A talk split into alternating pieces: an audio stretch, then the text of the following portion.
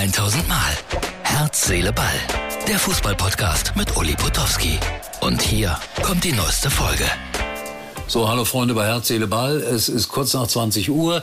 Wir sind im Brillux äh, Radiostudio, auch wenn es hier sehr nach Fernsehen aussieht. Ach, wir haben eine so schöne Sendung gehabt. Das ist die Ausgabe für Dienstag. Das ist Matthias Esch, mit dem ich zusammen diese äh, zwei Stunden hier gestalten durfte. Wir haben über die WM in Katar diskutiert und es war ganz interessant, wie unterschiedlich die Meinungen doch waren. Äh, dein Fazit, mehr Boykotteure oder mehr die gucken?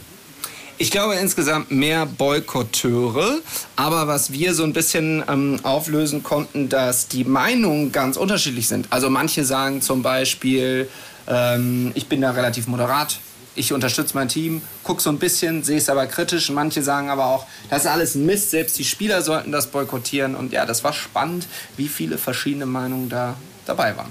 Ja, meine Meinung kennt ihr. So, jetzt musst du mich zeigen, damit die Leute Aber auch sehen, dass ich sehr im Studio bin. So macht man heute moderne Videopodcasts. Äh, Wir teilen uns das Handy.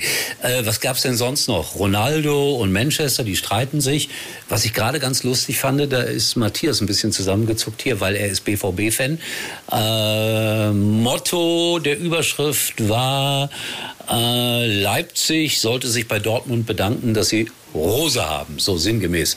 Welche Meinung vertrittst du? Also so nach dem Motto, Terzic doch noch nicht der richtige Mann für die Borussia auf Dauer. Wäre besser gewesen, man hätte an Rose festgehalten. Das klingt da so durch. Jetzt bin ich gespannt, was der Borussen-Fan sagt. Warte, Tauschen wir wieder? wir tauschen wieder. Das ist hier mal heute Sensationell. So, also was sagt der Borussen-Fan zu dem Thema? Da bin ich ganz anderer Meinung. Ich finde, dass Edin Terzic eigentlich der richtige Trainer für Borussia Dortmund ist, aber es mit diesem Kader wirklich nicht so besonders leicht hat. Da sind ein paar Spieler Wen, an wen denkst du? An Emre Can, an Rafael Guerrero, an Thomas Meunier. Da sind einige Spieler dabei, die, glaube ich... Mukoko, ihr habt Bellingham. Ja, es gibt auch sehr gute Spieler und auch Mats Hummels hat ja zuletzt sehr gut gespielt. Also da ist ja jetzt nicht alles schlecht, aber ich würde die Schuld auf jeden Fall nicht bei Edin Terzic suchen aktuell, sondern eher bei der Kaderzusammenstellung.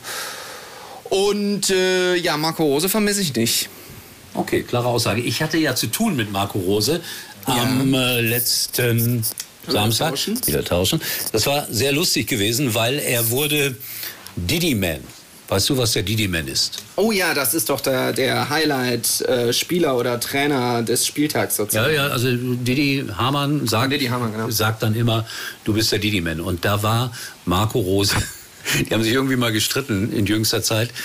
Äh, Ich habe ihn gefragt, äh, kennen Sie das? Sie sind der Didi-Man. Nein, kenne ich nicht. Der kannte das garantiert. Der wollte das nur nicht äh, irgendwie zum Ausdruck bringen. Das ja, wiederum finde ich lustig.